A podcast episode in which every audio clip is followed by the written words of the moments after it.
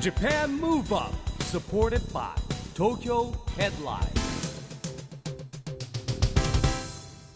こんばんは。東京 MOVE UP プロジェクト代表の一木広治です。アシスタントの石田美里です。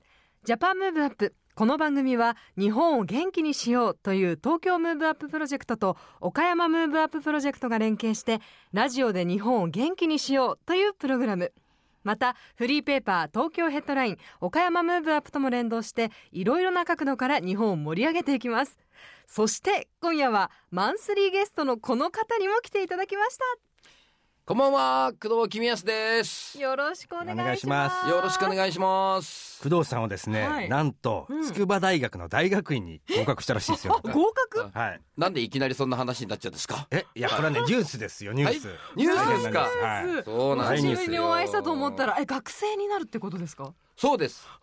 えー。で何を学ぶんですか工藤さん？スポーツ。あの、僕はですね、あの、外科系スポーツ医学といって、うん。えー主に研究するところは、あの、野球肘と言われている部分があるんですけど、非常に野球をやってる子供たちの肘を壊す、肩を壊す子が多いんで、えー僕みたいな、うん。現役を経験した人が、まあそこの研究をするっていうのがいないので、で、僕がまあ初めてそういうのを研究していや、それいないですよ。50歳から大学にねなかなか大変なことですよ。ごいチャレンジ。そうですね、まあ少しでも子供たちの肩肘を壊さないために、うん。まあどうしたらいいかとなるほいうことも研究していきたいなと思ってます。はい。もっともっと子供たちが元気になりますね。素晴らしいですね。嬉しいですね、そんな工藤さんが今回呼んできてくださった日本を元気にしてくれるゲストはどなたですか、今回のゲストはですね、はい。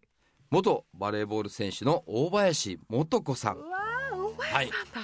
そうなんですね。大林さんといえば、はい。まあ、あの、日本を代表する、うん。まあ、アタッカーとして、非常にね、えーまあ僕もかつて、えー左のエースとかですね、言われたことはありますが、まあ日本のエースとして、まあ非常に活躍された方で、まあ同じ左利きということもあり、あるんですね。はい。そして過去に、えー一度ですね、えーお会いしたことがありましてね。知人の方を通してですね非常に素敵な方なので、はい。ぜひいろんな話を聞いてみたいなはというふうに思いますね。はい。えこの後は大林素子さんの登場です。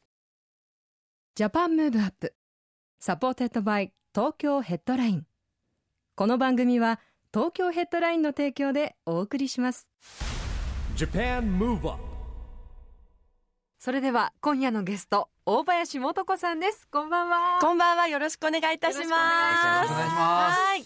さあ、大林素子さんといえばですね、あの、盲導犬とはいいう舞台に出られてそいうるなんですよ。よずっとあの公演が1ヶ月半ぐらい東京、大阪ありまして、蜷川幸雄さんの、はい。あの、唐十郎さんの作品なんですけど、はい。宮沢りえさんとか、はい。古田新太さんとか、はい。小出圭介さんとご一緒させていただきました。ねはい。すごい、すごいメンバーですね。どんな舞台なんですか？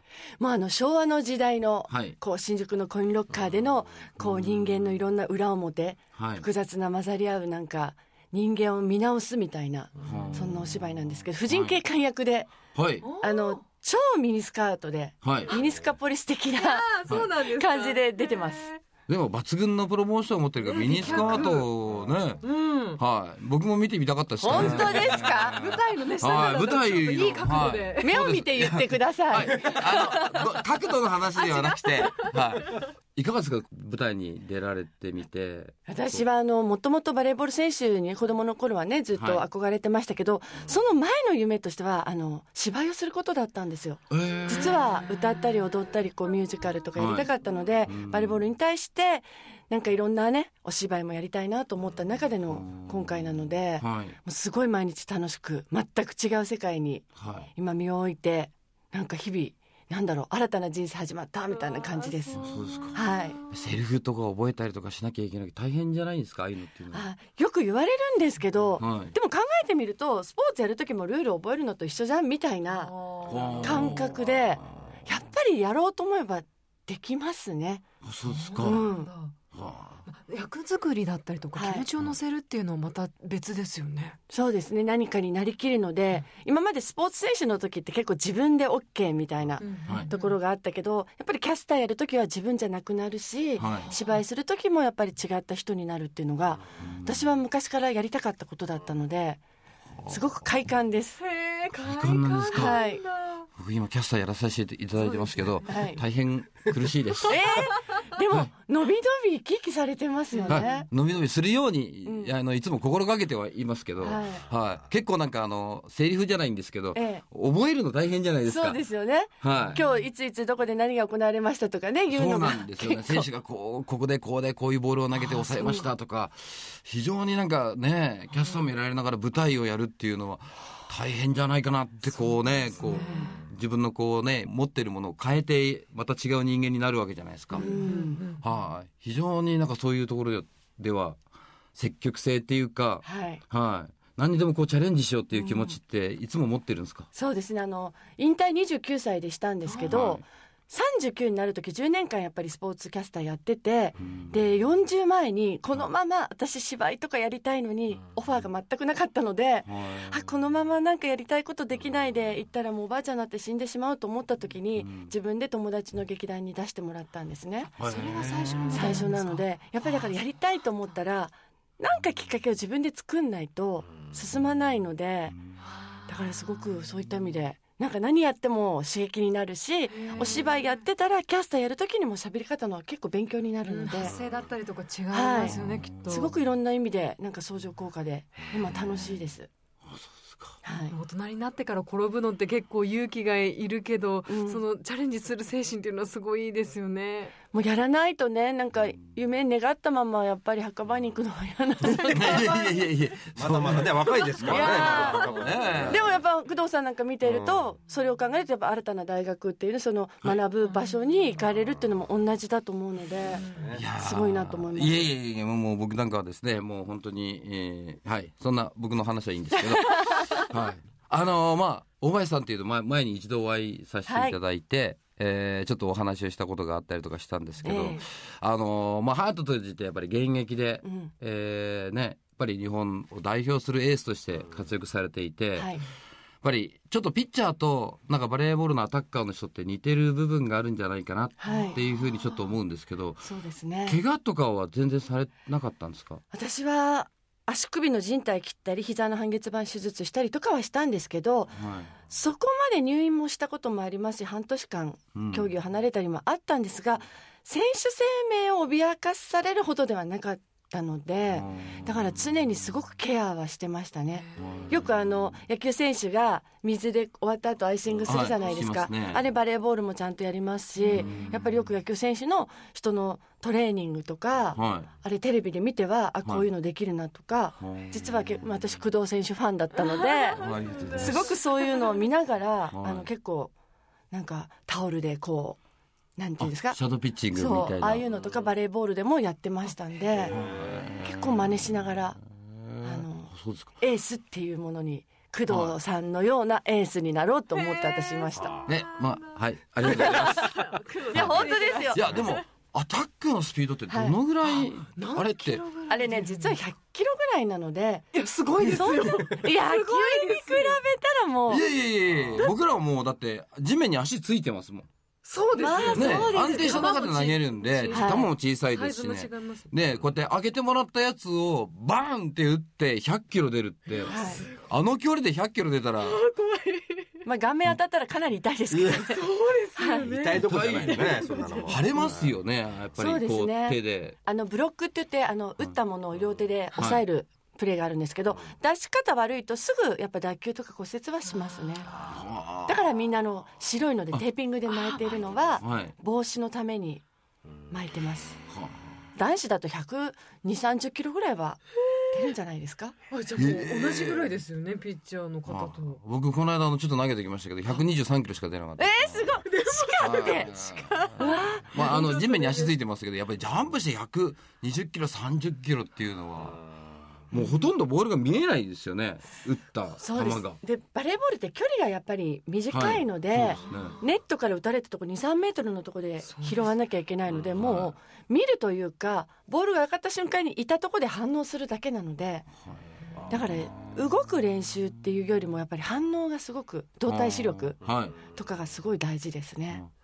なんかその動体視力を磨くためにこうなんか違うこととかやられたりあのトレーニングとかで後ろ向いてて、パッと振り返って数字言ったりとかなんか数字？指のサインが2本とか1本とか出てるのを言ったりとかあとなんか機械でなんかパネルをこう赤いランプのところを押すみたいな、はい。そういう機械もあったのあでそうですねありましたね。はい。はい。パッてつくとこう 0. 点何何秒以内にポンポンポンってこう押していくやつですよね。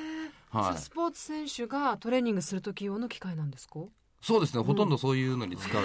動体視力っていうか、こう見て明かりがポンってついたらこう体が反応してはい。押すっていう、はじゃあ野球選手とバレーボールの選手はその機械を使ってまあ他の選手もそうですね。他の選手も使ってるかもしれないんですけどーでもあなんかねこうバレーボールの選手がなんか野球選手を見てっていうのは、ここで今日初めて聞いたんでちょっと驚きでしたね。めちゃめちゃ見てます。自主トレとかやっぱりどういうことやってるんだっていうのを全部やっぱりなんとなく興味あるので、はい。そういうのをこう運動で取り入れたりとかへ野球サッカーのものは割とバレーボール取り入れていたと思います。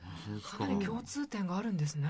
そうですね、あのこの「ジャパンムーブアップっていう番組ではですねラジオで日本を元気にしようということでやってるんですけれども、まあ今ね大林さんのお話聞いてるとねやっぱりスポーツを通じてね日本を元気にするっていうこういろんなお話を聞けたんですけども、どうですかね大林さんのこう思う日本を元気にする元気にする。はいどうやっぱり元気ってあの健康な体がねないとどうしてもいろんなやりたいこととか見たいものとかもできないのでそのためにやっぱりスポーツっていうのはもういろんな人が関わりを持ってくれればなんか人間力とか体力があれば結構何でもできると思うのでそういった意味でいろんな人がスポーツに触れるね場所いっぱい作っていてくれたらいいなっていうのはすごく思いますね。今なんか取り組んでいらっしゃることっていうのはあるんですか？スポーツの方で。は、はいあのやっぱりバレーボールの普及っていうのは、まあ女優になりたいとうん。女優やっていても片隅には必ずあることで、あのやっぱり今部活ではい。バレー部が減ってきてるんですよ。そうなんですか。ええあのみんなね男子なんかはやっぱ野球サッカー。うん取られてしまいます。なので、えー、とバレーボールもちょっと頑張ってもらいたいなと思ってやっぱりバレーボール教室なんかは全国回ったり、あと女子の中学生の大会大林元子カップっていうのを企画して、はい。い、ろんな場所に行ってちょっと一日で大会をして教室して教えるみたいな企画はいろいろやらせていただいてます。でも大林さんが言ってね実際に教えてもらったらもうその子たちにとってはすごい夢のようなそのひとときを過ごせるわけですよね。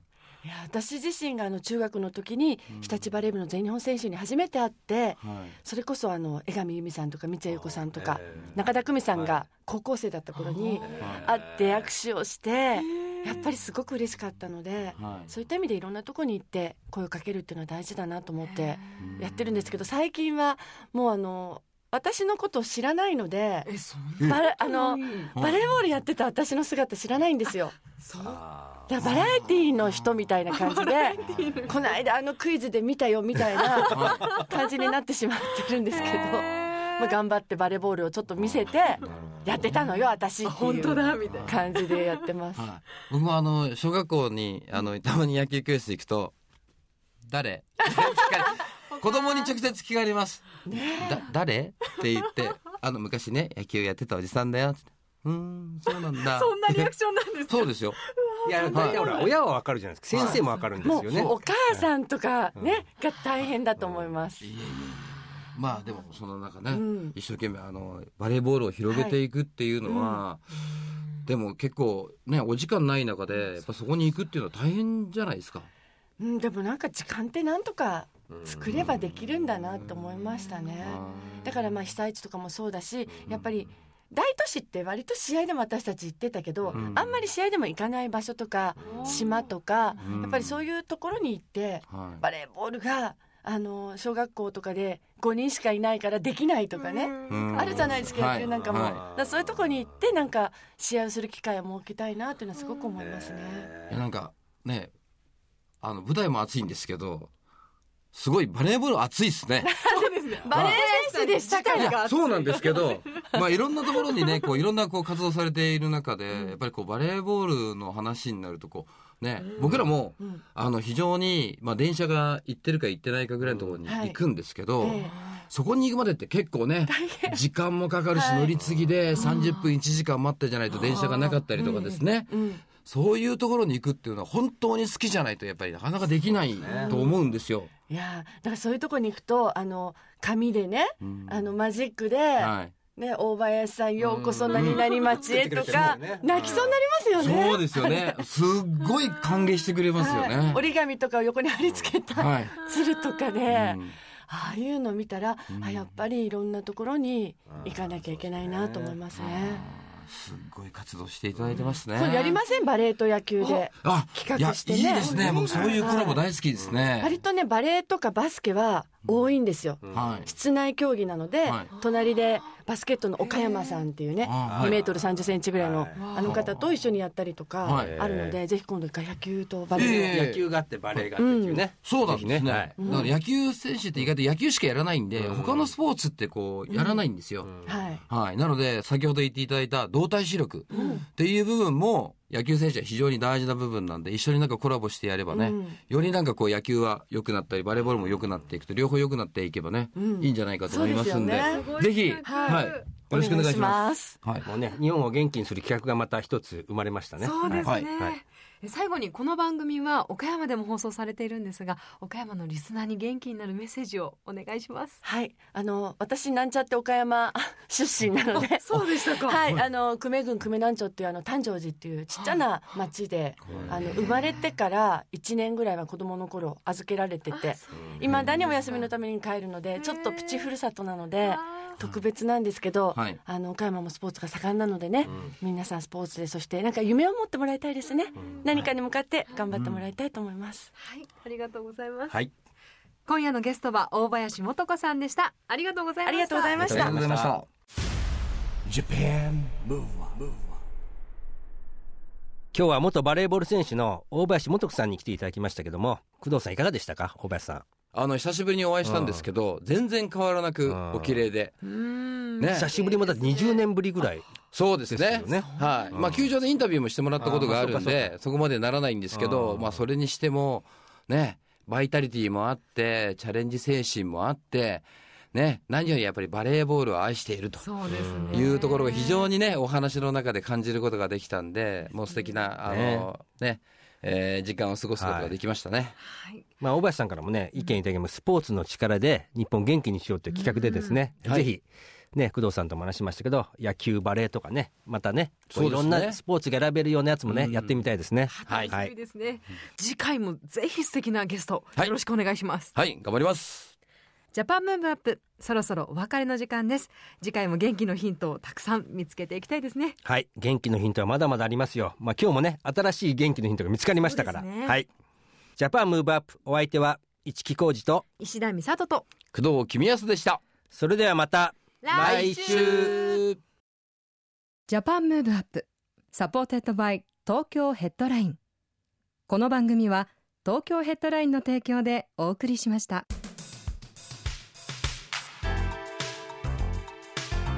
Japan Move